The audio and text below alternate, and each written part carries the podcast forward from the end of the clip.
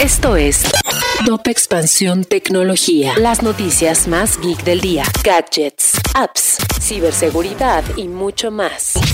Soy Fernando Guarneros y este viernes 13 de agosto te traigo las noticias tecno del día. Tecnología. Activision Blizzard despidió a Luis Barriga, quien fungía como director del esperado videojuego Diablo 4, así como a otro par de diseñadores debido a su relación con las conductas de abuso laboral y acoso sexual dentro de la empresa. Reddit triplicó su valoración y ahora alcanzó los 10 mil millones de dólares, después de recaudar 410 millones adicionales en fondos. La red social obtuvo mucha relevancia en el último año e incluso fue el hogar del foro Wall Street Bets, donde se logró levantar las acciones de GameStop.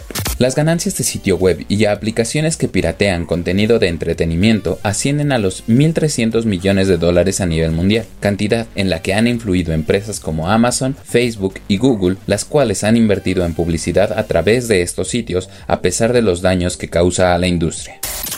Si quieres saber más sobre este y otras noticias geek, entra a expansión.mx diagonal tecnología. Esto fue Top Expansión Tecnología.